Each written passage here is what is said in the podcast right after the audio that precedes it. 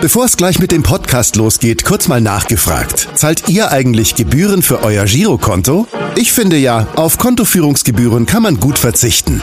Deshalb wird dieser Podcast auch von der Sparda Bank Hamburg präsentiert.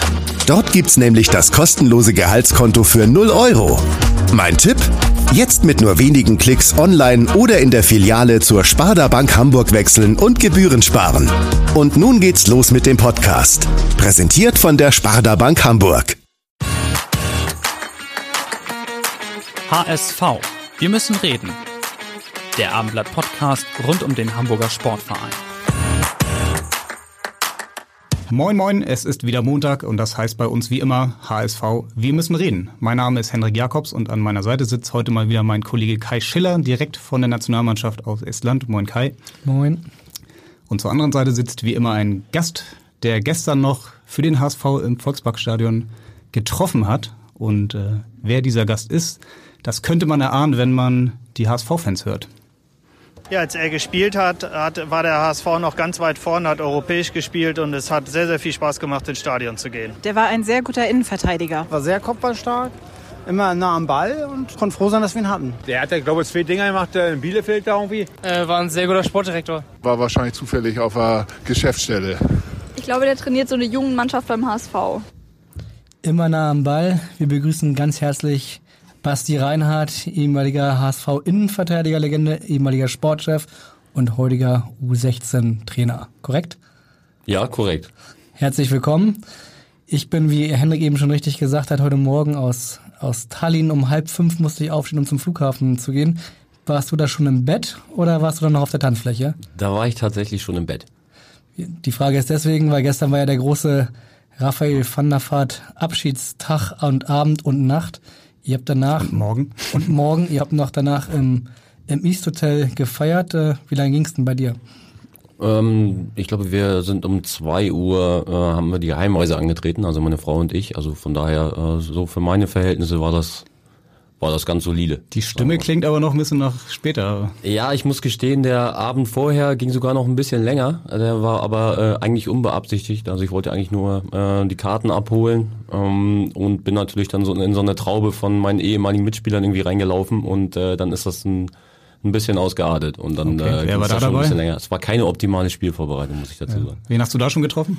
Äh, Jaro habe ich getroffen, äh, Guy de Mel, äh, Timmy Atuba, Romeo Castellin, ähm, also Stefan Wächler, es waren so einige dabei. Und dann wart ihr auch alle da schon im East oder wo war, wo da, wo war da der, der Point to be? Ja, da waren wir auch schon im East, da waren wir äh, oben an der Bar natürlich, wo man da hingehört und da waren schon ein paar holländische Legenden waren auch da und äh, ja, da kam man schon ins Gespräch und dann hat man natürlich über so die alten Zeiten natürlich philosophiert und wie das immer so ist und äh, ja, meistens sind ja so die ja, die Zusammentreffen, die man nicht plant, dann äh, eher die besten.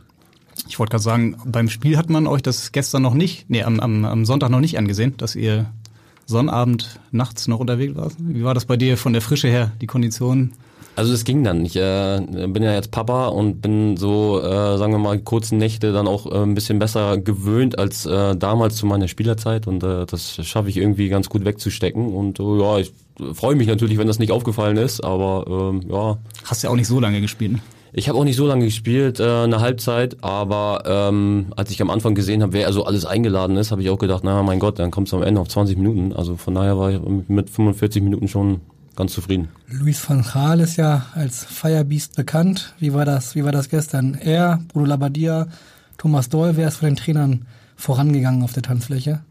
Oh, die haben sich äh, ganz gut die ganz gut die Waage gehalten. Nee, ähm, äh, im Ernst, die waren ähm, alle da und äh, Louis van Gaal war auch ziemlich lange da, ja, muss ich sagen. Aber ich habe jetzt keinen Tanzen sehen von den dreien. Okay. Aber vielleicht kannst du sagen, wer das größte Firebeast war? Ja, gut, Rafa natürlich, ne? Ist ja klar. Ich meine, das war seine Veranstaltung und äh, da musste natürlich mit jedem anstoßen, mit jedem äh, feiern, mit jedem schunkeln, jeden in den Arm nehmen und äh, ja, wäre schlimm, wenn er nicht das größte Firebeast an dem Arm gewesen wäre. Ein Firebeast hat eine Frage an dich. Hallo Basti, hier ist dein alter Coach Thomas Doll. Ähm, ich habe natürlich auch eine Frage. Ähm, wie war es für dich, gestern mal nach langer, langer Zeit mal all deine Mannschaftskameraden und natürlich deine alten Coaches mal wieder zu sehen? Äh, ich hoffe natürlich, du verzeihst Katze und mir, dass du erst ein bisschen später gekommen bist, aber wir hatten natürlich auch einen Plan, steckte dahinter. Wir wussten, dass du natürlich noch äh, ein Spiel entscheiden kannst. Und äh, ja, viel Spaß in der Sendung und äh, bis bald. ja, Spiel entscheiden hat fast geklappt. Das 3 zu 2 hast du gemacht. Später ging es dann 5 zu 6, 6 zu 7 aus. 6 zu 7, glaube ich. War das war wahrscheinlich auch nicht mehr so wichtig am Ende. Nee, äh, ich habe mich ein bisschen aufgeregt, so die erste Halbzeit, das war so ein dröges 2-1. Ähm, ja, da muss man natürlich auch mal sagen, das ist ein Abschiedsspiel. Die Leute kaufen ja keine Karten, um dann am Ende 0 zu 0 zu sehen, sondern die wollen ja Tore sehen und ein bisschen Spektakel und da muss ja auch ein bisschen was los sein und da ja. muss man als Abwehrspieler dann halt auch mal äh, die eine oder andere Grätsche weglassen. Und, äh, Wobei Edwin van der Sar und René Adler waren auch schwer zu bezwingen ne? in der ersten Halbzeit. Also Ailton ist, glaube ich, ein, zwei Mal verzweifelt. Ja, muss man schon sagen. Also die haben äh, schon noch Klasse, muss man einfach ja. sagen. Bist du heute noch mal once in a while am, am Ball? Also spielst du noch manchmal? Äh, sehr, sehr selten. Also ich kick ab und zu mal mit äh, bei mir im Training, aber das auch nur sehr, sehr begrenzt. Also äh, ja, nur wenn es so freies Spiel gibt und einfach mal ein bisschen Spaß haben, ein bisschen Spielfreude, dann kick ich mal mit. Aber das ist wirklich sehr, sehr selten. Ansonsten habe ich wirklich gar keine Zeit mehr. Leider.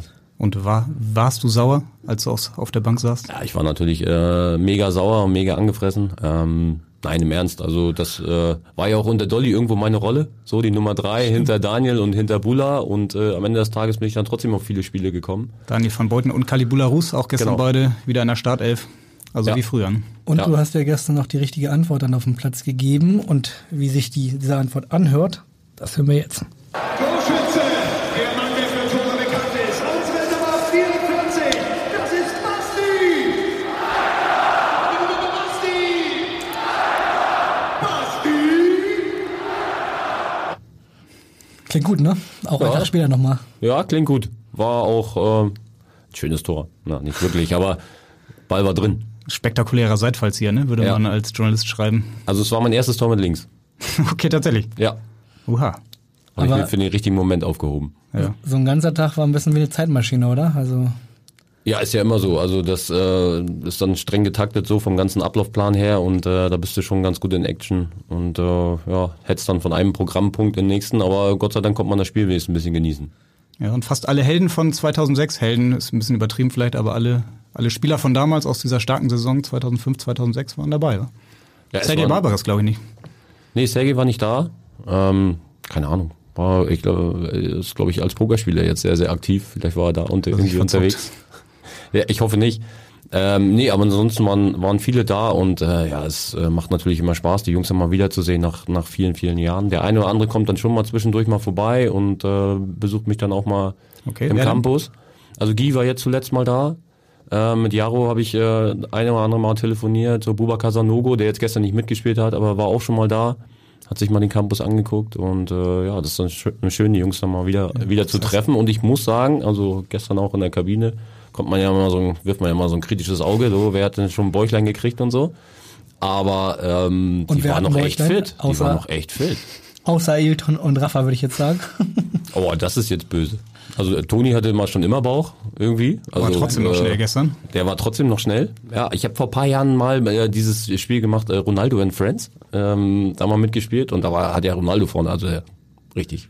Wie kamst du dazu? Dicke, alte Ronaldo. Ronaldo. Und äh, der hatte schon ordentlich ein paar Kilo mehr, aber auch der war noch schnell. Also äh, und Toni ähnlich, muss man sagen. Also ich habe jetzt nicht gesehen, dass der jetzt irgendwie Geschwindigkeit verloren hat und äh, ja, ja, hätte man die eine oder andere noch machen sollen. Vor allem in der Innenverteidigung, ne? Die beiden, Daniel van Beuten, Khalid Boularus, die waren richtig drahtig. Ja, ja, hat mir auch gefallen. Also sieht man, dass sie noch eine Weile gespielt haben. Also ich muss ja sagen, ich bin ja, ich habe ja vor neun Jahren aufgehört ähm, oder vor zehn Jahren eigentlich mein letztes richtiges Spiel gemacht. Und äh, ja, da waren natürlich noch einige dabei. Auch auf der anderen Seite, die haben jetzt gerade im Sommer ihre Karriere beendet und das hat man dann schon gemerkt. Das stimmt. Ian Robben, Robin van Persie. Ja, da ähm, ja, hätte ich ganz gerne den einen oder anderen gefragt, ob er noch Zeit hat für zweite Liga oder Lust oder so, aber wahrscheinlich würden die das eher nicht machen. Ja. Gibt es irgendjemand von den Jungs, die gestern dabei waren, mit dem du regelmäßigen Kontakt hast? Ja, wie gesagt, mit, äh, mit Jaro habe ich ähm, ja, also mal, mal so unregelmäßigen Kontakt, würde ich mal sagen. Mit äh, Medi, wir sehen uns natürlich regelmäßig, klar. klar. Ist ja äh, bei uns auch ähm, mit dem Nachwuchs. Ähm, aber ansonsten Paul Beinlich äh, immer mal wieder. Die waren natürlich äh, zu unserer Zeit damals gut befreundet und sind es immer noch. Ähm, aber Gott sei Dank ist es ja bei Männern irgendwie so, wenn die sich nach ein paar Jahren wiedersehen, äh, das ist ja wie, als wenn du irgendwie gerade gestern irgendwie zusammengesessen hast. Daniel van Beuten, wann das letzte Mal gesehen? Boah, das ist jetzt mal äh, eine Über gute zehn Frage. Jahre wahrscheinlich, Das ist ne? über zehn Jahre her. Ja, die Haare sind kürzer geworden. Er war auf jeden Fall beeindruckt. Moin Bastian, äh, hier Daniel van Beuten. Ich hatte eine Frage an dich. Äh, du hast auch äh, oft äh, Tore gemacht. Und meine Frage war, äh, warst du auch Stürmer, wo du jung warst, äh, so wie ich auch äh, war? Also Daniel Nee. van Beuten war früher mal Ja. Stürmer, Ja, ist dann Innenverteidiger geworden und hat sehr viele Kopfballtore gemacht. Gut mit 1,97. Ja. Bei dir 1,94 war wahrscheinlich auch eine gute Größe, um viele Kopfballtore zu machen. Ja, äh, allerdings habe ich wirklich immer hinten gespielt. Also ich habe noch nie eine andere Position gespielt als ähm, Verteidiger oder damals noch Manndecker und Libero. Ne? Und äh, ja, das waren so meine, da auf diese Rolle war ich irgendwie beschränkt, passt aber auch ganz gut so zu meinem Naturell. Aber, ich kann mich noch gut erinnern, dass Daniel mal erzählt hat, dass er eigentlich äh, Stürmer war und äh, lieber auch Stürmer geblieben wäre und dann irgendwann Mhm. ein Trainer ihn nach hinten gestellt hat. Das er ist sehr spät gewachsen erst, was man gar nicht glauben kann, wenn man ihn heute sieht, aber Ja, es ging mir aber genauso. Ich bin tatsächlich in der ähm, Jugend damals, ähm, ich war ja, habe ja beim ersten FC Magdeburg an der Kinder- und Jugendsportschule Fußball gespielt und da bin ich mal aussortiert worden. Mhm. Zu langsam und zu klein. Zu klein. Ja. Das mal kann man sich ausge- schwer vorstellen. Ja, es gab halt so, ich weiß gar nicht, wie die das berechnet haben, aber äh, ich glaube, nach deren Berechnung hätte ich 1,80 werden sollen. Wahrscheinlich haben sie ein bisschen, sich ein bisschen an meinem Vater orientiert und wussten halt nicht, dass ich einen großen Opa hatte. Und äh, ja, am Ende bin ich dann noch ein bisschen größer geworden als geplant. ja. Und was ist dann passiert? Wie hast du dann den Weg wieder zurückgefunden? Ja, ich bin, äh, das war zur Wendezeit damals äh, in Magdeburg und dann bin ich wieder zurück nach Hause. Ja, hab dann gesagt, ja, die hatten so einen B-Kader aufgemacht und dann gesagt, ja, okay, da stecken wir euch dann mal zu Fortuna Magdeburg, neu gegründeter Verein und das habe ich so ein halbes Jahr mitgemacht. Dann habe ich gesagt, komm, das hat für mich jetzt irgendwie keinen, keinen Sinn mehr. Ich gehe nach Hause, mache meine Schule, mache mein Abitur. Wie alt warst du da? Da war ich 14. Und ähm, ja, dann habe ich zu Hause wieder gekickt bei meinem, bei meinem Heimatverein ähm, in Grabo. Ja, also alle aus Grabo, ja, herzliche Grüße. Ähm, und äh, ja, die erste Herren hat sich schon gefreut, so, oh, guter Spieler, wann wird er denn 16? Ähm, und dann bin ich über ähm, alte Kollegen, die mich in, in Wolfsburg empfohlen hatten, die von Magdeburg nach Wolfsburg gewechselt waren, äh, ja, die haben dann gesagt, ja, wir kennen da noch einen und den könnt ihr mal einladen zum Probetraining. Und da haben die mich nach dem ersten Probetraining quasi, haben sie gesagt, okay, du kannst gerne bleiben. Beim VfL Wolfsburg. Beim VfL Wolfsburg äh, habe ich dann gespielt für die A-Jugend anderthalb Jahre, übrigens noch auf Grand. Aufgerannt. Das Ja. muss man sich heute mal vorstellen. Ja. Ja. U19. In Wolfsburg vor allem. In Wolfsburg tatsächlich. Also es war noch äh, ein schnöder Zweitligist, würde ich mal sagen. Ähm, auch noch gar nicht so lange in der zweiten Liga, als ich da gekommen bin. Und äh, ja, das sah echt noch nach so, die Anlage war, würde ich mal sagen, mittlerweile Bezirksliga-Niveau. Kann man sagen, wer der Trainer war, der dir dann zum Durchbruch verholfen hat? Edgar Nobs hieß der Trainer. Wer kennt ihn nicht? Große Fragezeichen hier? Runde. Ja, können Sie mal googeln, da würdet ihr wahrscheinlich sogar was finden. Ja. Hat er nicht, ich glaube, der hat sogar mal beim HSV gespielt. Bin gar nicht so sicher. Oha. Ah. Das ist jetzt schlimm, dass wir das nicht wissen. Ja, ist wir, schlimm, dass wir, ich das auch nicht weiß. Wir werden das nachreichen. Ja, das Ja. wäre mal. Aber du hast eben gesagt, dass du immer hinten gespielt hast. Da würde ich jetzt Ja. direkt widersprechen, weil ich erinnere mich an viele Spiele und ich überlege die ganze Zeit, welcher Trainer das war, wo es so gang und gäbe war, 85. Minute, 1 Rückstand und dann kamst immer du rein und musstest, wurdest in die Sturmspitze gestellt. Ja, das hat äh, für meinen Geschmack ein bisschen zu selten funktioniert. Also. Äh, ähm, aber es gab ein Spiel, das war auch in meiner Anfangssaison, ähm, da bin ich tatsächlich von der Bank reingekommen, das war gegen Hansa Rostock zu Hause, da war Kurt Jara noch Trainer, Da stand 1-1, meine ich, wir waren einer weniger, ja, wir waren einer weniger und äh, ich habe in meinem ersten Ballkontakt, ersten und einzigen Ballkontakt übrigens im ganzen Spiel, äh, dann das 2 zu 1 geköpft, das wir dann auch über die Zeit gebracht haben. Und dann bin ich dann Spieler des Spiels geworden, äh, mit einem Ballkontakt. Das erzähle ich meinen Jungs auch immer. Das erzähle ich meinen Jungs auch immer, ähm, weil ich immer weiß so ein bisschen, wie es den Reservisten dann immer geht oder die, die von der Bank kommen. Habe ich gesagt, es ist nicht entscheidend, wie viele Minuten du spielst, sondern es ist entscheidend, was du daraus machst. Ja. Und diese ganzen alten Artikel oder ja, guckt man die sich dann nochmal an? Hast du die zu Hause liegen, wo dann diese Glanzstücke von dir noch verewigt sind? Ja, mir fallen die eher so so ein bisschen äh, immer in die Hände, immer wenn es ans Auf- und Umräumen geht. Also ich bin keiner, der sich da eine, eine Wall of Fame irgendwie gemacht hat und irgendwie Bilder von sich dann irgendwie aufhängt. Also ich äh, ja, habe das immer gerne so als Erinnerung abgespeichert, ähm, aber ich bin jetzt keiner, der jetzt irgendwie seine Artikel irgendwie sammelt. Ja. Neun Tore hast du äh, in sieben Jahren für den HSV geschossen. Was war Ja. dein schönstes? Das ist verdammt wenig. Ähm, naja, du bist ja Innenverteidiger gewesen. Ja, ich, du, äh, was war mein Schönstes? Also ganz ehrlich, ich, ähm, die waren alle schön. Also für mich waren es einfach schöne Momente. Ja, weil es einfach nicht so oft hattest, als Verteidiger da ein, ein Tor zu machen. Und jedes äh, einzelne Tor war wichtig. Äh, wobei das Unwichtigste war fast äh, das 1 zu 0 in Dortmund, weil am Ende haben wir 3-2 verloren. Also dann ist natürlich, ja, kannst du ja auch nichts verkaufen, wenn du dann ein Tor geschossen hast und verlierst am Ende. Also am, am schönsten waren immer die, wo wir dann zumindest dann Punkte mitgenommen haben. Zum Beispiel 2008 in Bielefeld, Doppelpack sogar. Was Ja. dein einziger Doppelpack? Zum 4 zu 2 Sieg damals. Das war in der ersten Bundesliga mein einziger Doppelpack. Ich habe in der zweiten Liga habe ich auch schon mal einen Doppelpack gemacht mit Arminia Bielefeld übrigens in der Aufstiegssaison zur ersten Liga äh, bei Eintracht Frankfurt. Da habe ich auch mal einen Doppelpack gemacht. Aber äh, in der ersten Steht Liga war es mein einziger. Zettel. Stimmt. Stark. Nicht ausgedacht. Nee, das äh, ja gut, so viel habe ich hier nicht gemacht. Das kann man sich ganz gut merken. Noch. Aber deswegen haben wir dich ja auch eingeladen, weil du quasi der Bielefeld-Experte bist. Kommender HSV-Gegner. Passt also sehr gut. Ja, ich äh, weiß nicht, ob ich so aktuell so viel beisteuern kann. Das ist halt schon eine Weile her. Aber ja, ich habe Bielefeld Vergangenheit und da sehr gern, sehr gerne gespielt. Aber wenn wir mal jetzt äh, in die Gegenwart springen, Bielefeld ist für viele so ein bisschen der, der Geheimfavorit dieser Saison, so das, das mögliche neue Paderborn der zweiten Liga. Kannst du dir das vorstellen? Hast du die schon mal geguckt diese Saison? Nee, leider noch nicht. Bin ich noch nicht zugekommen. Aber ähm, ich kann es mir vorstellen, weil es eigentlich ein schönes Umfeld ist in Bielefeld, ähm, weil man da so ein bisschen äh, unter dem Radar auch arbeiten kann. Und äh, wenn man es da hinkriegt, eine, eine gute Mannschaft zu formieren, die halt eingespielt ist, die schon ja, ähm, einige Schlachten geschlagen hat und äh, eben auch noch torgefährliche Leute hat, dann und mit der Atmosphäre auf der Alm, dann kann das äh, schon auf jeden Fall unangenehm werden für jeden Gegner, der dahin Ja. muss. Hat der HSV im Februar zuletzt erfahren. Da gab es eine 0 zu 2 Niederlage mit Platzverweis. Ja. Manche sagen, da, da ging es so ein bisschen los mit der Rückrunde. Was glaubst du, am Montag gibt's mal wieder einen Auswärtssieg auf der Alm? Also ich drücke den Jungs auf jeden Fall die Daumen und man muss einfach sagen, dass wir ähm, als Mannschaft und auch das ganze drumherum, Trainerteam, einfach da einen sehr gefestigten Eindruck machen. Ähm, aber natürlich ist man nicht davor gefeit, dann irgendwie auch mal Rückschläge wegstecken zu müssen. Und ähm, dieses Spiel in Bielefeld ist natürlich, ja, wie jedes Spiel irgendwie ein richtungsweisendes Spiel. Aber ich glaube, wenn es uns da gelingt, zu gewinnen auf der Alm in Bielefeld, die auf Platz drei irgendwie sind, ähm, da muss man sagen, das wäre schon mal ein, ein Riesenschritt. Die sogenannten richtungsweisenden Spiele habt ihr jetzt ja sogar gleich im Doppelpack mit Bielefeld und Stuttgart. Oder wenn man es genau nimmt, sogar im Dreierpack. Zweimal Stuttgart ist dabei.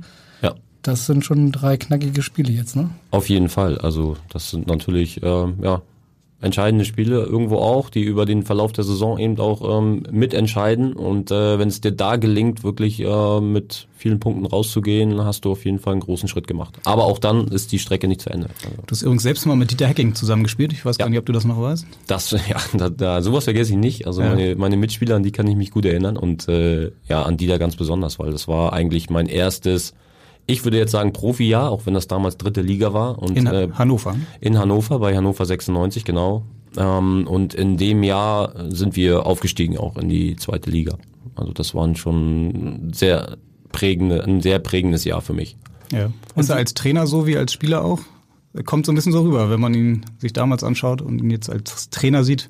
Ja, absolut. Also, man konnte sich das äh, bei ihm absolut vorstellen, dass er Trainer wird und äh, die Rolle ist ihm eigentlich auf den Leib geschneidert, muss man einfach sagen. Und ähm, es war wirklich äh, toll, mit ihm zusammen gespielt zu haben, weil er auch jemand war, der auch die jungen Spieler so ein bisschen an die Hand genommen hat und äh, ja, das hat äh, mir auf jeden Fall sehr, sehr geholfen zu meiner Zeit damals. Wie ist das als Nachwuchstrainer? Ist das dann von Vorteil, wenn dann, also der, beim HSV wurde ja in den letzten Jahren öfters mal der Trainer äh, leider getauscht, ähm, wenn dann ein Trainer kommt, den du schon kennst, ähm, mit dem man sich seit Jahren kennt, hilft das weiter oder ist das eigentlich egal und ist zu lange her?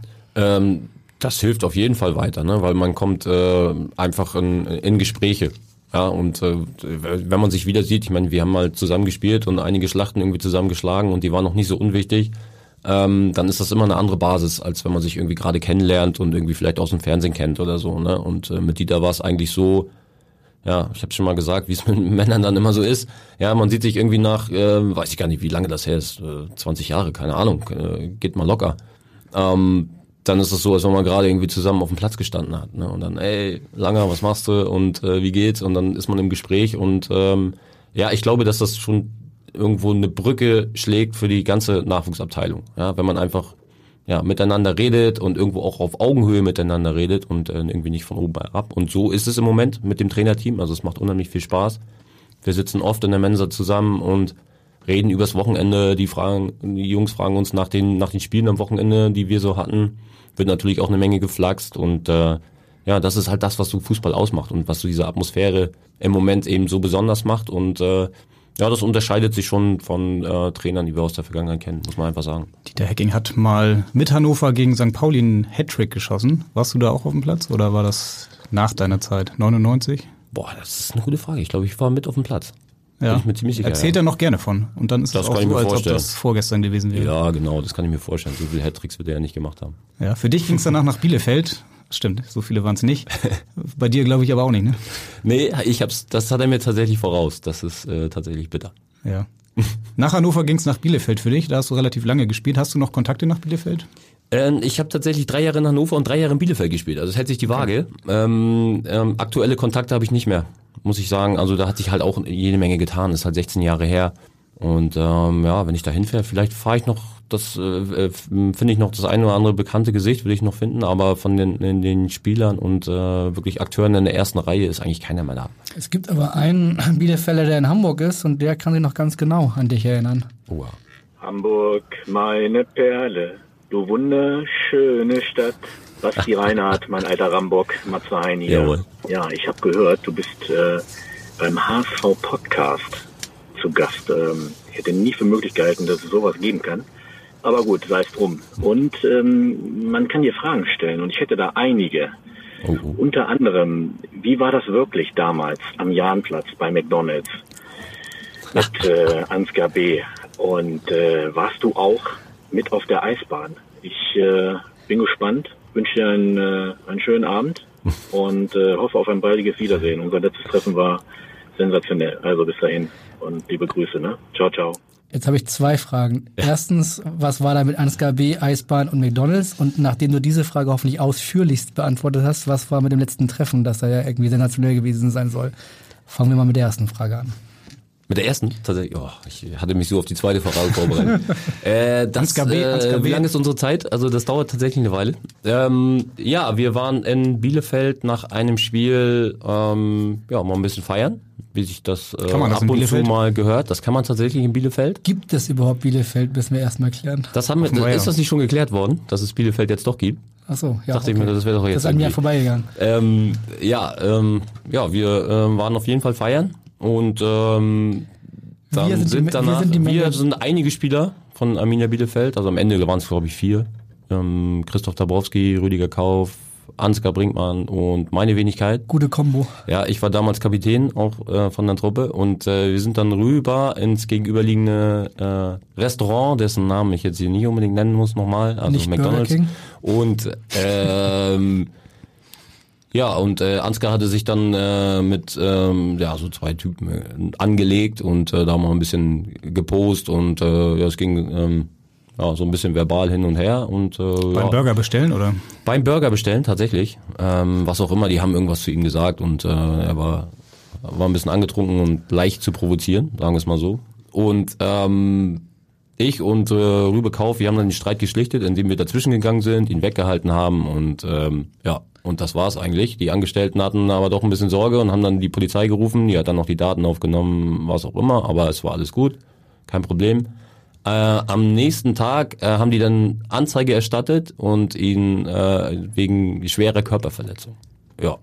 Die beiden Jungs, mit denen er Die war, ja, genau, genau. Es kam dann hinterher raus, dass äh, die äh, einschlägig bekannt sind aus der Hooligan-Szene und so weiter, aber das wussten wir ja zu dem Zeitpunkt nicht.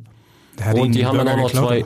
Und die haben dann auch noch zwei Zeuginnen mitgebracht, die halt an dem Abend auch in dem Restaurant waren und ähm, ja, haben anscheinend irgendeine Absprache getroffen. Ja, also hinterher kriegt man das dann immer raus, aber ähm, das äh, ging natürlich über ein paar Jahre. Ja, und dann ist Anzeige erstattet worden wegen, wegen Körperverletzung und dann kam es zur Verhandlung, zu einer Gerichtsverhandlung, zu zwei Verhandlungen. Und wir als seine Kollegen haben natürlich ausgesagt, klar, wir waren ja Zeugen. Ähm, uns ist dann aber nicht geglaubt worden, ja, tatsächlich, uns ist dann aber nicht geglaubt worden. Nee, uneidlich äh, noch, aber uns ist nicht geglaubt worden, weil äh, wir erinnern ja konntet ihr Kollegen. euch?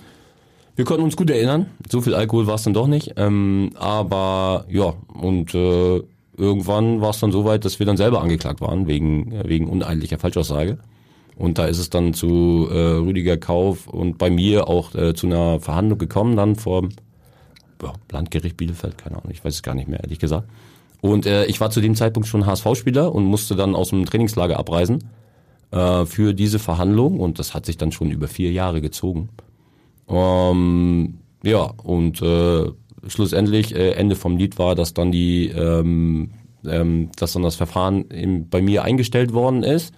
Bei äh, Rüdiger auch. Rüdiger hat tatsächlich noch ähm, irgendwie musste irgendwie noch eine Menge Geld zahlen dafür. Also hat sich dann mit denen geeinigt, dass er dann äh, der hatte einfach keine Lust mehr. Er hat gesagt, ich, kann sagen, ich, vier Jahre ist ja echt eine lange Genau. Zeit für, für, da- für ja. McDonalds Rauferei. Absolut. Ja, ich habe da keinen Bock mehr auf dieses Theater und ähm, ich zahle jetzt das, was die wollen und dann habe ich einfach meine Ruhe. Er hat sich quasi die Ruhe erkauft und ich habe gesagt, ich zahle hier keinen Cent. Im wahrsten ich Sinne zahle hier seines keinen, Namens. Ja, genau. Ich zahle hier keinen Cent ähm, für für was, was ich nicht getan habe. Im Gegenteil, ich habe mich da ähm, absolut vorbildlich verhalten. Ob ich jetzt nur hätte um 4 Uhr da noch sein müssen, ist die andere Frage. Aber auf jeden Fall habe ich mich da vorbildlich verhalten und äh, das ist mir jetzt äh, egal, was das jetzt für Konsequenzen hat, aber ich werde auf keinen Fall für irgendwas zahlen, was ich irg irgendwie nicht gemacht habe. Bleibt Ansgar B. Punkt.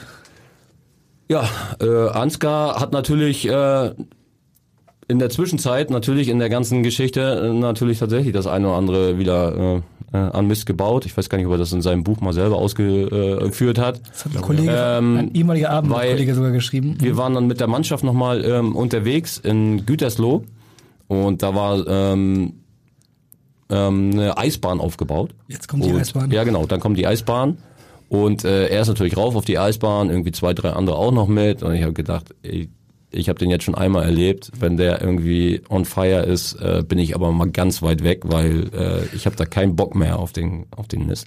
Schlittschuh hattet ihr nicht. Und ich bin dann einfach äh, natürlich weitergegangen. Schlittschuhe hatten wir nicht natürlich und äh, ja, anscheinend gab es da auch wieder Ärger. Ich wollte auch über darüber auch gar nichts wissen. Ehrlich gesagt, weil ich einfach nur die Schnauze voll hatte. Kur kurze Zwischenfrage. Nummer. Das war jetzt der gleiche Abend oder ein anderer Abend? Nee, das war ein anderer Abend. Ähm, der war irgendwie ein paar Wochen später. Und ähm, genau, Gütersloh. Ähm, und ja, ähm, anscheinend gab's da dann tatsächlich eine Rauferei. Ja, also diesmal richtig äh, handfest. Ähm, ja, und natürlich hat er da auch viele Ärger gekriegt. Und am Ende hat das eben auch dazu geführt, dass uns nachher keiner mehr geglaubt hat, weil er es ja nicht nur einmal anscheinend gemacht hat, sondern auch zweimal. Ja, und dann stehst du da und denkst dann, ja, okay, was, was, was soll ich jetzt machen damit? Ne? Und äh, ja, wie gesagt, deswegen kann ich die Frage von Matze beantworten. Bei der Eisbahn war ich zwar am Anfang dabei, aber ich war nicht mit auf der Eisbahn und habe dann schnell irgendwie Reis ausgenommen und gedacht, äh, das soll er mal jetzt mal schön alleine regeln. Und er hat sich auch mal fein rausgehalten aus den Geschichten, Matze Hein. Äh, Matze war ja schon ein bisschen älter und äh, der hat einfach nicht mehr bis 4 Uhr durchhalten können. Der war dann halt irgendwie um zwei schon immer müde und wollte nach Hause. Aber bei eurem letzten Treffen muss es ja auch irgendwie ganz nett gewesen sein. Zumindest hat er das angedeutet. Was war da? Ja, das war tatsächlich einfach nur nett, weil wir haben uns Keine Polizei, haben- keine Rauferei. Nein, wir haben uns auf der äh, in der Schanze getroffen äh, beim Griechen. Ähm, Namen muss ich jetzt nachliefern, keine Ahnung, weiß ich nicht mehr. Ähm, Oh, vorher jeden Fall- wahrscheinlich. Richtig. Stark, okay. Gibt nur den einen Griechen auch in der Schanze. Ich bin da nicht so. Da kann man sehr gut Fußball gucken. Okay, verstehe. Äh, Das ist so ein bisschen Pauli-Laden, glaube ich. Genau, Ne? Ja, ja, okay. Das habe ich dann auch mitgekriegt. ähm, und äh, war mit unserem äh, Torwartkoordinator Arvid Schenk äh, da dabei. Wir drei, also Matze, Arvid und ich. Ähm, ja, wir hatten einfach einen netten Abend. Haben da lecker Gyros mit Metaxa-Soße gegessen und äh, einen Hefeweizen getrunken und oh. Letzte Ansgar B. Punkt Frage irgendwann. Weißt du, was der macht heutzutage? Noch Kontakt? Ist der irgendwie im Dschungelcamp oder? Äh, so? ich muss gesagt, War ja, ich. ich. ich muss ehrlicherweise gestehen, ich habe äh, den den Kontakt seit der Geschichte damals auf das Minimum begrenzt. Also ich hatte nicht mehr so das. Bedürfnis, äh, jetzt mit äh, Ansgar irgendwie um die Häuser zu ziehen und so weiter. Und ja, Als, als Jugendtrainer ist das ja auch ein großes Thema für dich, ne? dass du den jungen Leuten dann schon einerseits sagst, was geht und was nicht geht und trotzdem aber auch zu sagen, ja, man kann auch mal feiern, denke ich mal. ja, absolut. Vielleicht noch nicht die 16 Ja, Jahre. das, das geht schon. Also ähm, sollte man aus meiner Sicht sogar. Ne? Also man muss das Leben irgendwo auch äh, ein bisschen genießen, wenn man das zu verbissen sieht und alles zu ernst nimmt. Ähm, dann glaube ich, kann das, äh, wird es auch kein gutes Ergebnis geben. Also man sollte zwischendrin natürlich auch mal feiern, aber es muss alles in Maßen sein. Und äh, wenn es geht, natürlich sollte man irgendwelche handgreiflichen Sachen tunlichst vermeiden. Erst recht, wenn man dann irgendwie als HSV-Spieler unterwegs ist. Ist das heute überhaupt noch möglich für die jungen Spieler, dass sie dann auch mal abends unterwegs sind, ohne dass sie dann gleich irgendwo bei Instagram veröffentlicht werden? Ja, es wird auf jeden Fall äh, schwieriger und äh, ich muss gestehen, ich bin ganz froh, dass es damals noch keine ähm, Fotohandys und keine Social Media in der Art und Weise gab.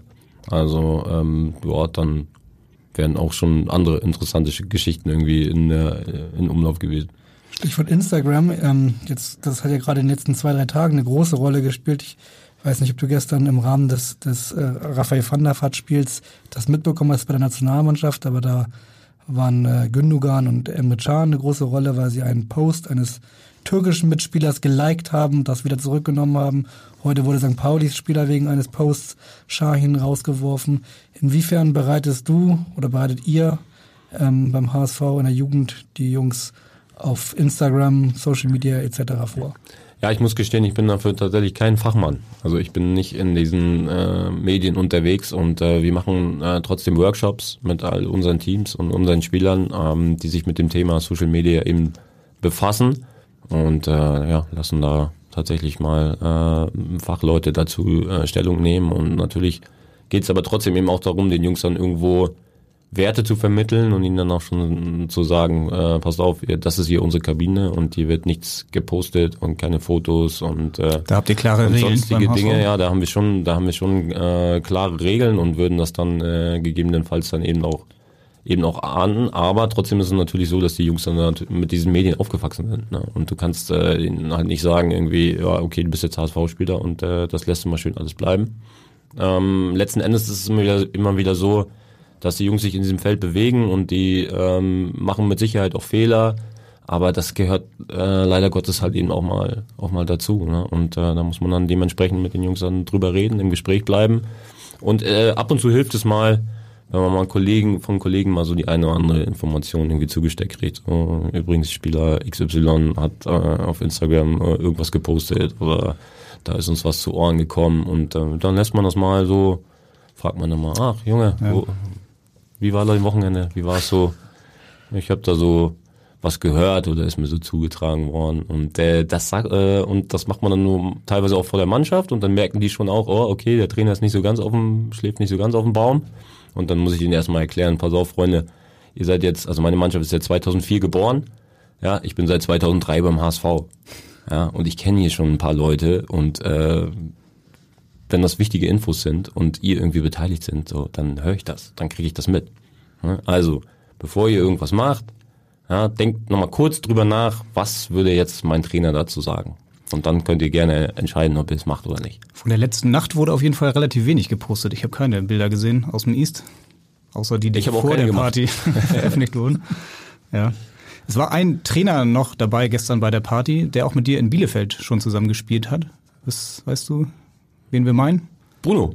Bruno, Hallo ja. Basti, hier ist Bruno Labbadia. Hallo, grüße dich. Ähm, ich habe mal eine Frage. Hättest du dir vorgestellt, äh, dass der Trainerjob so schwierig ist, äh, als du Spieler warst? Das würde ich gern, dass du das mal beantwortest für die Leute.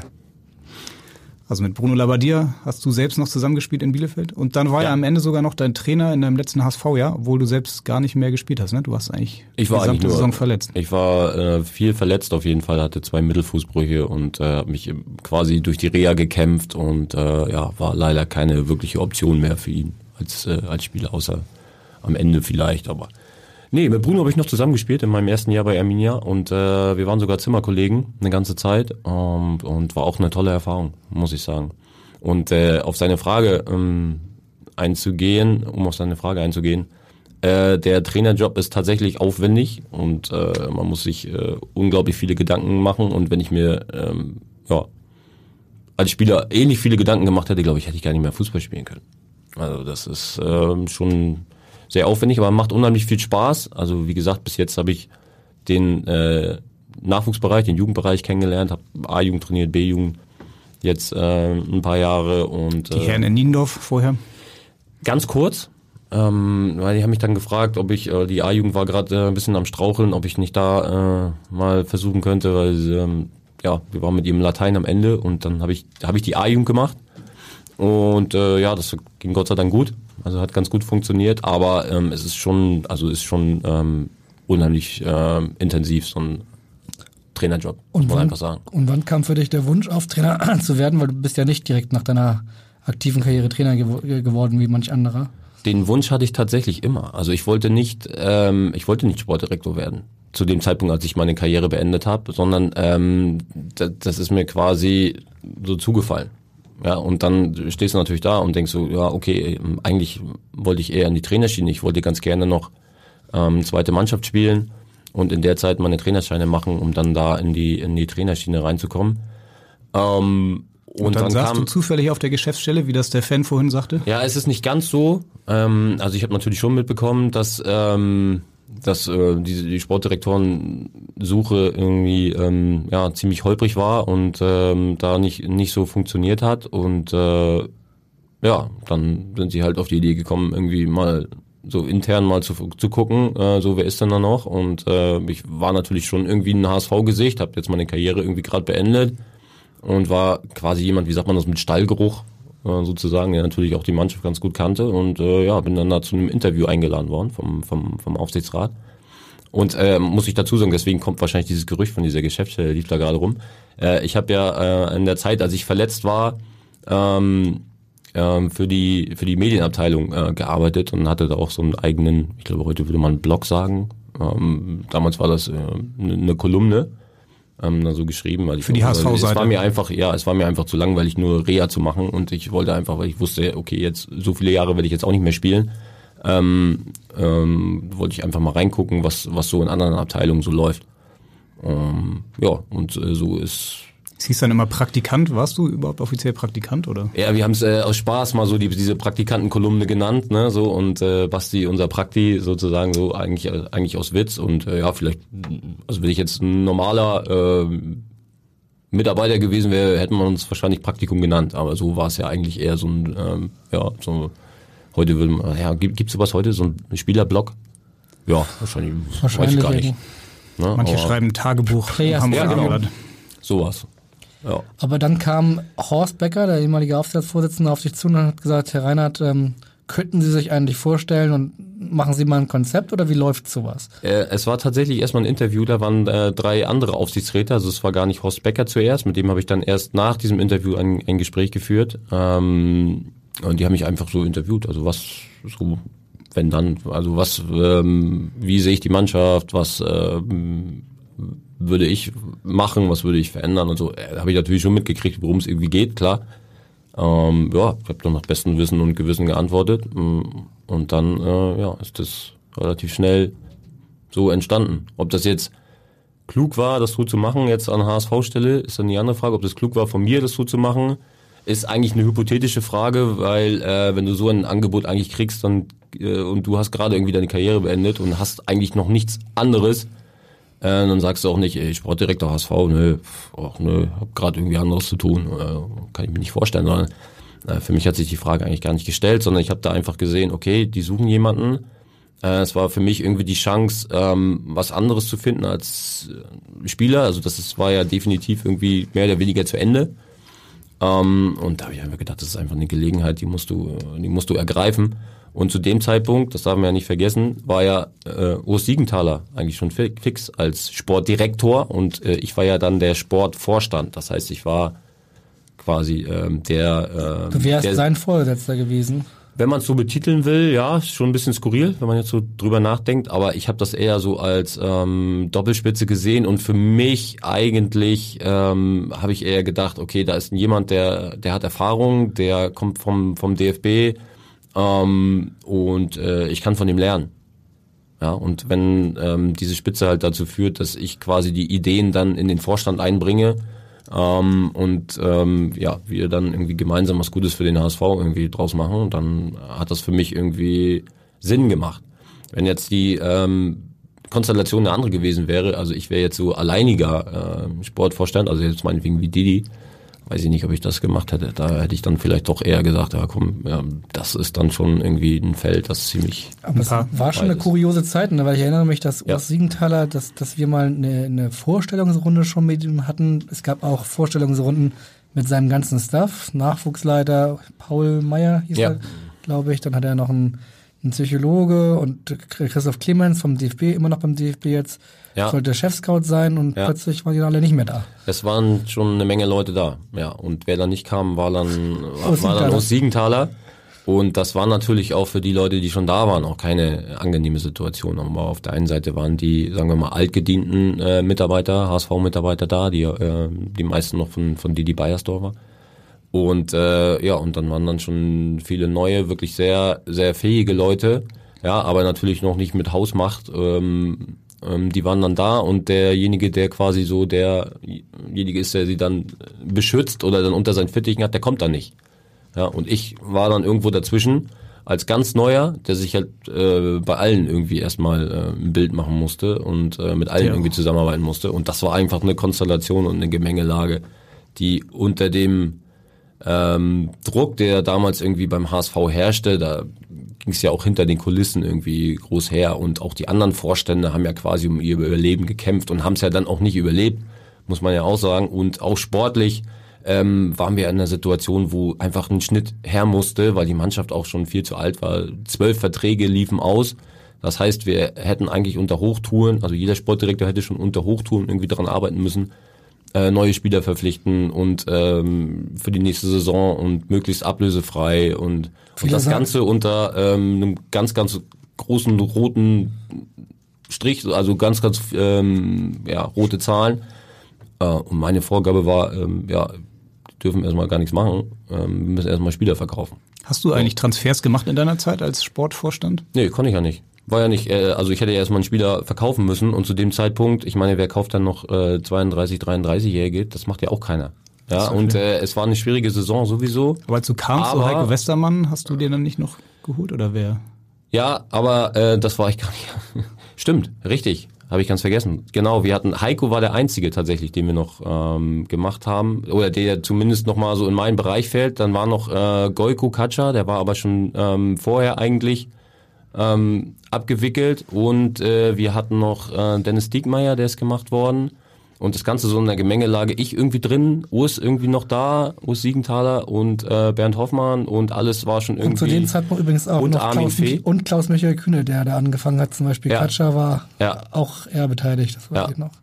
Das war äh, echt eine ganz, ganz schwierige, ganz, ganz schwierige Gemengelage. Da musst du Aber- einmal eine Westermann-Geschichte aufklären. Ja. Ich meine mich zu erinnern, war es nicht so, dass ihr eigentlich Benedikt Hövedes haben wolltet und dann irgendwie im Gespräch mit Felix Magath entschieden habt, äh, oder er entschieden hat, nee, den will ich nicht abgeben, aber ihr könnt, bei Ja. Heiko Westermann könnte man vielleicht mal nachfragen. Ja, das war tatsächlich so. Und Heiko war ja zu dem Zeitpunkt verletzt. Das war so ein bisschen das Kritische, sonst wäre er mit zu der WM gefahren. Genau. Genau. Und äh, wahrscheinlich wäre es dann gar nicht zu diesem Verkauf gekommen.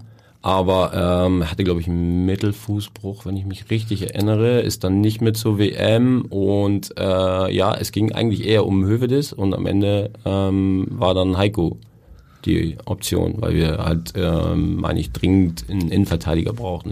Aber es war nicht so, dass ich jetzt irgendwie alleine das Ding irgendwie eingetütet habe. Das war bei weitem nicht, sondern das war irgendwie eine ganz, ganz schwierige Schon Gemengelage. Spannende Erfahrung für dich, oder? Das So war eine sehr spannende Erfahrung und ähm, ja, äh, ich würde viele Sachen im Nachhinein anders machen, aber ich habe jetzt auch wesentlich mehr Erfahrung. Ich habe mehr gesehen und äh, habe jetzt viel mehr hinter die Kulissen geguckt und ähm, aber auch, ähm, weiß ich nicht, also ich würde jetzt den Job heutzutage nicht mehr machen wollen. Und ich beneide eigentlich keiner, der diesen Job hat. Gut, ist ja irgendwie auch selbst ausgesucht, aber äh, ich würde nicht tauschen wollen. Aber warum? Also was ist äh, da, äh, wenn du Trainer ganz oben bist, bist du ja auch die ganze Zeit in der Schusslinie. Ja, ehrlicherweise. aber du hast es dann, du hast es dann irgendwo auch ein bisschen selber in der Hand. So als Sportdirektor verpflichtest du einen Spieler und hoffst dann, dass du die richtigen Trainer hast und dass sich das alles gut entwickelt und drückst dann ganz, ganz viel die Daumen und hoffst, dass du vorher gut gescoutet hast. Als Trainer äh, kannst du den halt auch trainieren. Also du bist halt viel näher dran. Ja, du kannst halt sagen, okay, der kann das und das nicht, ja, dann trainieren wir das mal, bitteschön.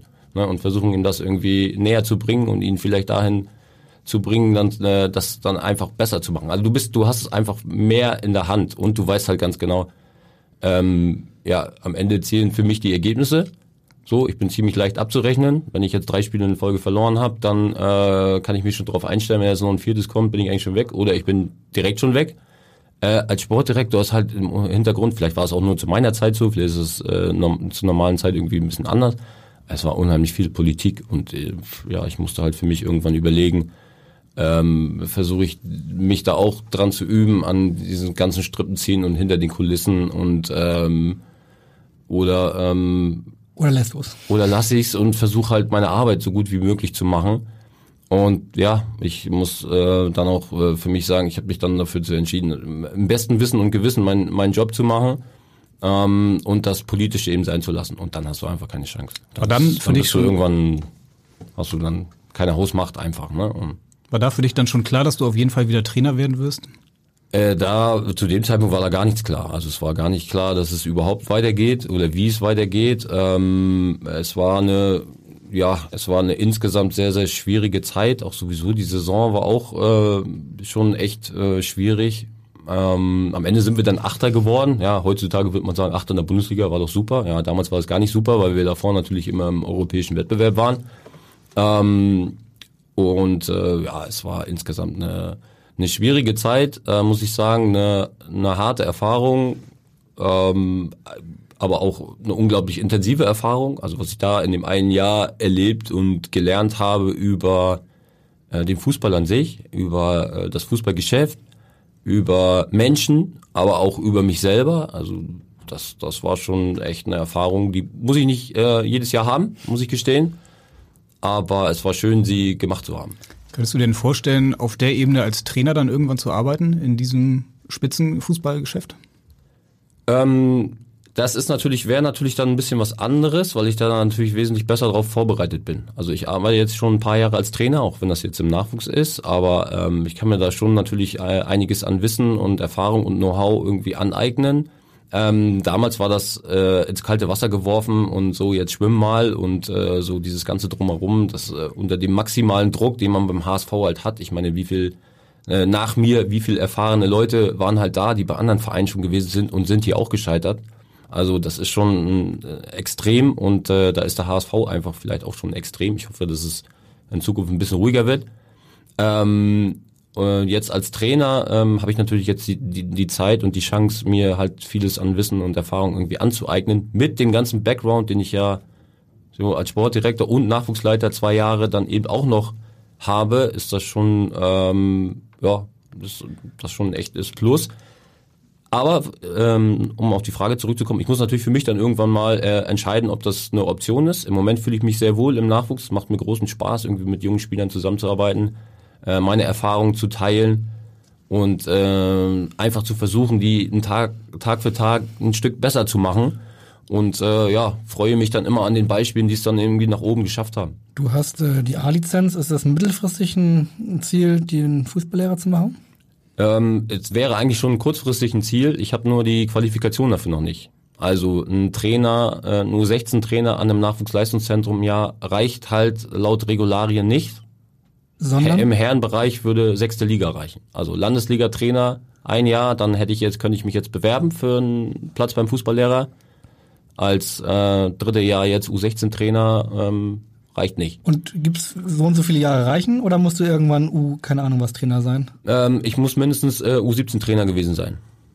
Ein, als verantwortlicher U17-Trainer. Das Dann- heißt, dass mittelfristig wäre dann ja wahrscheinlich dein Wunsch, Mittelfristig, Ziel, ja. U17-Trainer zu werden, um Ja. danach den Fußballlehrer zu machen. Ja, aber wie gesagt, ich hätte ganz, ich hätte auch schon nichts dagegen gehabt, schon früher den Fußballlehrer zu machen, aber wie gesagt, erstmal muss die Qualifikation sein und dann kann ich mich bewerben und dann muss ich auch noch angenommen werden und einen Eignungstest bestehen und ja, das ist schon ganz anspruchsvoll und das immer bei, ich weiß nicht, 24 Plätze und 100 Bewerbern jedes Jahr und da wird ja jetzt auch viel passieren jetzt in der Fußballlehrerausbildung. Also glaube ich auch in der Ausbildung muss man sich dann tatsächlich irgendwann mal für einen Zweig entscheiden, Herrenbereich oder Juniorenbereich.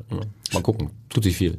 Du könntest dich auf jeden Fall informieren bei deinen Trainerkollegen, zum Beispiel Ja. in der U17 bei Pet Reimers, der hat den Fußballlehrerschein gemacht und der hat auch eine Frage an dich. Hallo Basti, hier ist Pet Reimers, dein Trainerkollege aus dem Nachwuchs. Ja, wie wir alle gesehen haben, kannst du ja wunderschöne Seitfallzieher-Tore erzielen, obwohl deine eigentlichen Qualitäten ja eher im läuferischen Bereich liegen. Wenn man hier aus dem Fenster schaut, vom Campusgebäude aus, sieht man dich regelmäßig hier die Steigerungsläufe machen über die Trainingsplätze. Und da kommt doch die Frage auf, von welchem Trainer hast du das übernommen und wann sehe ich die U16 mal diese Trainingsform absolvieren? Schöne Frage. Ja, wie muss man sich das vorstellen? Morgens um acht? Nee, ähm, morgens tatsächlich äh, habe ich, äh, bin ich eher so 9.30 Uhr am, am Campus. Habe noch zwei kleine Kinder und die bringe ich äh, vorher noch in die Kita und mache Frühstück und so, ähm, äh, weil ich die dann ja den ganzen Tag nicht mehr sehe. Also ich bin ja dann abends um halb neun, neun erst zu Hause, weil wir auch spät trainieren. Ähm, deswegen morgens um acht ist es nicht, aber es ist eher die Mittagspause, die ich dann dafür nutze, entweder in den Volkspark gehe und Alleine äh, dann? Ja, ich freue mich natürlich immer über einen Kollegen, der mitläuft. Ich laufe nicht so gerne alleine, aber zwangsläufig muss man das natürlich machen, wenn man keinen findet. Ähm, also entweder in Volkspark eine Runde oder äh, tatsächlich baue ich ab und zu auch mal Steigerungsläufe ein, weil ich halt gemerkt habe, also nur immer die langen Läufe ähm, halten mich nicht so fit, als wenn ich zwischendrin mal ein bisschen schnellere Läufe einbaue. Und welcher Trainer hat dich inspiriert? ich weiß genau, worauf er hinaus will. Ähm, ich habe natürlich äh, eine ne Menge äh, Reha-Trainingserfahrung äh, von äh, meinem damaligen Reha-Trainer Markus Günther, der jetzt aber uns im Nachwuchs noch ist. Also ähm, ja, und ich bin ja mit Markus zusammen zum HSV gekommen, also auch er ist schon seit 2003 irgendwie da. Und äh, ja, da habe ich so das eine oder andere an Verletzungen mitgenommen und dann immer Reha-Training bei ihm gemacht. Und eine Form war natürlich immer Steigerungsläufe diagonal über den Platz. Ja, wer kennt sie nicht? Markus Günther ist tatsächlich einer der Dienstältesten beim HSV, ne? Ja. Ich bin allerdings noch äh, drei Monate älter als er. Pit Reimers äh, müsste, glaube ich auch immer. irgendwo in dem Bereich liegen. Boah, 2003. Ja, Pitt, 2003? ja, Pitt ist ein bisschen später, aber äh, ist auch schon äh, ist auch schon lange da. Und er hat ja noch gefragt, äh, wann sehe ich die U16 mal so eine Läufe machen. Und da äh, ja so äh, ab und zu mache ich das mal, aber ich halte das sehr sehr selten, weil ich glaube im Endeffekt bringt nur Fußball die Jungs weiter und macht sie zu Fußball. Das heißt, der Typ Magath bist du nicht als Trainer. Nee, kann ich auch. Also ich hatte auch mal eine Mannschaft, wo ich das Gefühl hatte, okay, die brauchen das jetzt mal. Dann kann ich das auch auspacken. Also es ist immer wichtig als Trainer, dass man nicht berechenbar ist und äh, ja, auch äh, sich für solche Sachen nicht zu schade ist. Aber ich versuche es erstmal immer mit einer positiven Ansprache und versuche es ähm, ganz viel mit, mit Freude und Spielfreude und versuche das den Jungs zu, zu vermitteln, dass das toll ist, dass sie hier Fußball spielen dürfen.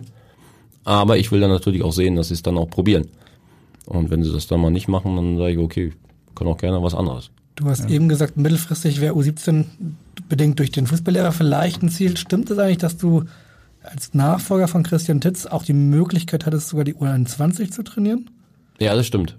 Also ähm, ich sollte eigentlich mit äh, Steffen Weiß, damals wir waren das äh, Trainer-Duo in der U16, äh, zu dem Zeitpunkt äh, sollte ich äh, die U21 übernehmen. Und, und warum wolltest du nicht? Äh, ich war dagegen, weil ich erst ein halbes Jahr äh, U16 er- hinter mir hatte und äh, ich fand das einfach zu früh. Also es ist natürlich immer schnell, dann ähm, da irgendwie auf mich zu kommen, ja, wenn da irgendwie was äh, besetzt werden soll, gerade so im, im Herrenbereich, war natürlich Ex-Profi, der Name ist irgendwie da, okay, den haben wir noch im, im, im Trainerstall. Aber das muss ja für mich dann nicht das Richtige sein. Also ich habe es einmal gemacht, äh, ins kalte Wasser zu springen, ohne dass ich mich äh, vorbereiten konnte. Und äh, das wollte ich nicht nochmal machen. Und es war auch keine, ja, äh, keine so einfache Situation. Äh, hört sich jetzt witzig an, weil die Mannschaft war zu dem Zeitpunkt irgendwie Erster. Aber es war natürlich auch klar, Christian geht hoch, er nimmt eine Menge Spieler mit. Das war das Problem. Ja. Genau. Und äh, was, was gäbe es dann da zu gewinnen, außer äh, dass man dann am Ende gesagt hätte, ja, wir sind nur Dritter geworden. Komischerweise, nachdem wir den Trainer gewechselt haben. Ja, ja. Also für mich hat das einfach nicht war es einfach nicht stimmig und es war viel zu früh. Und wie gesagt, ich hatte ein halbes Jahr Erfahrung als äh, Cheftrainer U16 und äh, ich wollte einfach den Bereich noch länger machen. Könnte aber künftig dann ein Thema werden? Oder ist das, es gibt ja verschiedene Auffassungen im Nachwuchs. Manche sagen, es ist gut, wenn man auch langfristig einen U17-Trainer hat, einen U19-Trainer, einen U21-Trainer und da nicht auch immer die Trainer dann einen weiterrücken lässt. Ja, für mich geht's äh, gar nicht so sehr darum, äh, welche Mannschaft ich trainiere, ob U16, U17, U19, U21 oder die U14. Für mich geht's halt drum, äh, ob die Aufgabe, die ich dann kriege, irgendwie spannend ist und äh, ob ich da das Gefühl habe, dass ich äh, absolut was Sinnvolles mache und dass ich da gut aufgehoben bin, um den Jungs dann äh, eben auch was Gutes zu vermitteln. Ja, und ähm, ja, ich muss gestehen, so U21, wenn ich den Fußball mal sehe, wenn ich mal die, die Zeit finde, so in der Regionalliga, das ist dann manchmal schon echt harte Kost, muss man einfach sagen. Also ähm, ja, Auch jetzt nicht die ganz- attraktivste Liga da, ne? Im- Nee, im Norden. ist nicht die attraktivste. Die kann man sich natürlich angucken, keine Frage. Also jeder, der da mal hingehen möchte, macht das bitte. Ähm, aber das ist natürlich auch für Jungs, äh, unsere Jungs immer immer schwierig, weil sie sind halt schon echt gewöhnt, irgendwie guten Fußball zu spielen und äh, so aus der U19 raus und dann kommen sie in die U21 und da treffen sie auf einmal auf Teams, die dann irgendwie mit 5er, 6er Kette irgendwie hinten drin stehen und dann schöne altgediente äh, Recken da drin und äh, die sind natürlich echt dann äh, abgewichst und warten dann auf die eine, den einen Konter, den sie kriegen oder auf die Standardsituation und muss man natürlich auch mit umgehen. Ja, aber ähm, U21 ist, kann schon auch echt undankbar sein, weil die besten Spieler haben dann schon Anbindung am Profikader, die sind dann nicht dabei vielleicht, äh, oder du kriegst mal einen Spieler runtergereicht, der dann irgendwie spielen soll, so, dann musst du deine Mannschaft wieder umbauen, trainierst unter der Woche mal mit elf, zwölf mhm. Leuten irgendwie, aber das äh, muss nicht unbedingt das heißt, dankbar so, sein. So ein Konzept zu entwickeln, Spieler auch wirklich zu formen, in, mit einer Idee, das geht dann wahrscheinlich in dem Bereich U17, U19, U16 besser, oder? Ja, es ist äh, ähm, ja auf jeden Fall äh, besser berechenbar. Ja, und äh, U21 bist du doch schon sehr im Fokus und äh, da ist dann auch schon das Ergebnis immer wichtig. So ist in die zweite Mannschaft und ähm, ja, da gibt's dann auch die PK, da muss man sich dann auch rechtfertigen, so nach den Spielen, woran hat's dann gelegen. Ähm, und, äh, und du hast die Spieler einfach nicht äh, unter der Woche immer unter deinen Fittichen, sondern da tut sich halt immer noch viel natürlich im Austausch mit der mit der Profimannschaft und das ist nicht so einfach. Ja, was bist du jetzt eher für ein Trainertyp, so der Typ Doll oder der Typ Stevens?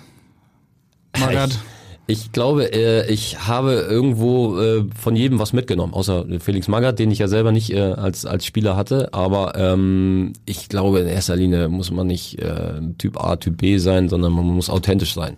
Also äh, die Jungs müssen das halt glauben, was du erzählst. Und du musst halt irgendwo eine Philosophie vertreten, die glaubwürdig ist, die du den Jungs gut näher bringst und wo du ihnen aufzeigst, ähm, warum das für sie gut ist. Also die Spieler wollen heutzutage viel mehr mitgenommen werden. Ja, die fragen viel mehr, die sind viel offener, sind teilweise auch ein bisschen besser informiert.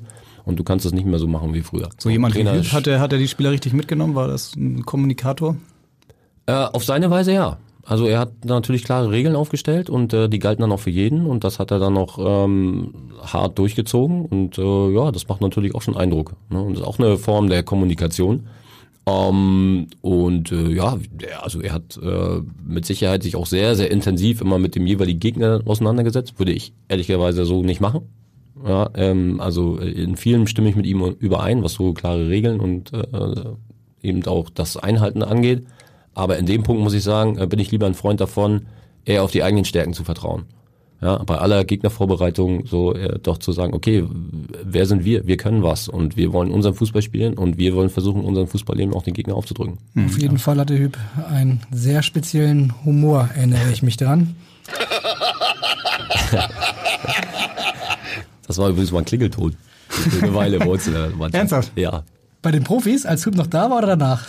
Ja, ich weiß, ja, gute Frage. Ich glaube, er war noch da. Und also es, er hatte jemand, es hatte jemand irgendwie rausgeschnitten und zu, zu so einem Klingelton irgendwie umgebaut. Und, da muss man äh, gestehen, die, halben, die halbe Journalistenmannschaft sozusagen Hamburgs hatte das auch als Klingelton. Vielleicht kam es auch daher. Ich weiß es nicht. Ich weiß auch Aber nicht auf jeden Fall äh, hat sich das irgendwann mal bis zu uns äh, irgendwie rumgesprochen und durchgesetzt. Ja. Und ein bisschen dann, Spaß ging bei Hüb auch, oder? Ging auf jeden Fall auf. War auch äh, ein, ein lustiger Typ, muss man einfach sagen. Junge. Das glaubt man gar nicht. Ja, Junge. oh Gott. Da gab es ein paar Jungs, die haben ein bisschen mehr gelitten unter ihm. Das waren besonders immer die Verletzten. So, ein, mit einem habe ich gestern noch zusammengesessen, Romeo. So, der war halt ganz lange verletzt, ja. hat sich im, im, im Eröffnungsspiel, glaube ich, irgendwie einen Knorpelschaden geholt und äh, oh, das war so ein armer Kerl. Und dann haben wir vorm Training immer zusammengesessen und das Training kurz besprochen und dann auch mal auf den nächsten Gegner irgendwie eingegangen und das wird ein schweres Spiel und hier und da und da. Und, dann haben wir gesagt, und der, hat er mal auf Romeo gezeigt, der, der kann uns nicht helfen. Der ist verletzt. Immer noch. Und das jeden Morgen. Also das war schon echt hart. Also war ganz ja. dankbar, dass ich zu der Zeit fit war. Du kennst Dieter Hecking gut. Ist bei ihm Spaß erlaubt? Wie schätzt du ihn ein? Auf jeden Fall. Also Dieter ist ein, Dieter ist ein Fußballer. Also der, ähm, also ich kann nur sagen, wenn ich da in die Mensa komme, wir äh, hauen uns schon immer mal ein paar Brocken so um die Ohren. Und die anderen ziehen immer die Köpfe ein, weil die denken, oh Gott, was macht der da? Und ich kann auch nicht mit, so mit dem Trainer reden, aber ich habe natürlich mit ihm zusammengespielt, das ist der Vorteil und äh, ja, da muss man schon ein bisschen Humor vertragen, wenn man Fußballer ist, so in der Kabine. Denn wenn du das nicht kannst, dann hast du es auch nicht so leicht. Wenn wir bei der PK sitzen, dann hat man manchmal das Gefühl, er ist jetzt nicht so lustig. Ja gut, das ist natürlich eine, eine, eine andere Rolle. Ne? Also ähm, er muss natürlich dann auch mal zurückbeißen, wenn er das für angemessen hält. Und ich glaube, das schadet uns als HSV eben nicht, jemand zu haben, der schon weiß, wie das Geschäft läuft, der schon ja, alles irgendwie erlebt hat und äh, der dann eben auch weiß, was für eine Innenwirkung das hat, wenn man nach außen hin auch mal sagt, oh, pass mal auf, stopp Leute, das äh, geht so nicht und so lassen wir nicht mit unseren Spielern umgehen und das macht schon Eindruck nach innen und ich finde das auch äh, sehr, sehr wichtig, weil letzten Endes ähm, helfen dir nicht die guten Schlagzeilen weiter, sondern es hilft dir nur weiter, was für ein inneres Klima du hast. Du hast als Spieler sehr, sehr erfolgreiche Jahre mitgemacht. Jetzt äh, ähm, nach deiner Spielerkarriere leider sehr viele Jahre nicht so schön war. Wie, wie siehst du es aktuell mit, mit Dieter Hacking, mit Jonas Bolt? Findest du, der HSV ist jetzt gefühlt gerade sehr gut da aufgestellt oder fehlt es noch irgendwo? Ja, ich glaube, dass wir, dass wir gut aufgestellt sind. Ich glaube, dass äh, wir äh, neben einem Sportdirektor, der schon viel Erfahrung gesammelt hat, auch in vielen Bereichen, also ähm, auch im Scouting, auch im Nachwuchsbereich irgendwie gearbeitet hat, der da schon ähm, halt viele Facetten kennengelernt hat. Auch mit Dieter, jemanden, der ähm, halt Fußballtrainer durch und durch ist, der schon viel erlebt hat und mit dem HSV äh, unbedingt auch wieder hoch will und äh, das so als seine ja, große Aufgabe irgendwie ansieht und ähm, ja und auch dafür irgendwie alles tut und auch ein gutes Trainerteam um sich rum hat und äh, die strahlen das halt aus und die strahlen aber auch Offenheit aus. Also wir haben es in den vergangenen Jahren noch immer wieder erlebt, dass gerade in so schwierigen Zeiten äh, dann eher so das Thema Abschottung war und äh, wir sind für uns alleine. Nee, die sind eben gekommen und haben das eben genau anders gemacht und gesagt, nee, wir sind offen und wir reden auch mit euch drüber, mit euch Nachwuchstrainern und das kommt schon gut an und das schafft eine gute Atmosphäre und letzten Endes ist diese Atmosphäre halt unglaublich wichtig und die war halt in den letzten Jahren nicht so in der Art und Weise da und dann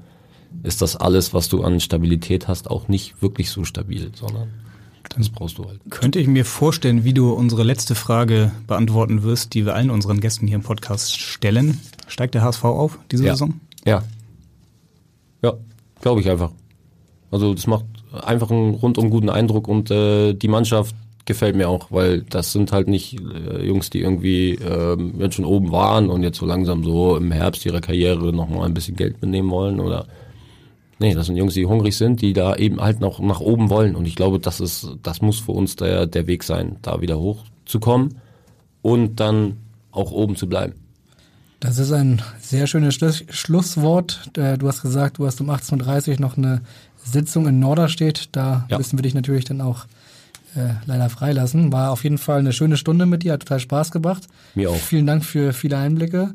Nächste Woche, nächsten Montag heißt es wieder HSV, wir müssen reden. Da spielt der HSV dann gegen dein Next-Club, gegen Arminia Bielefeld.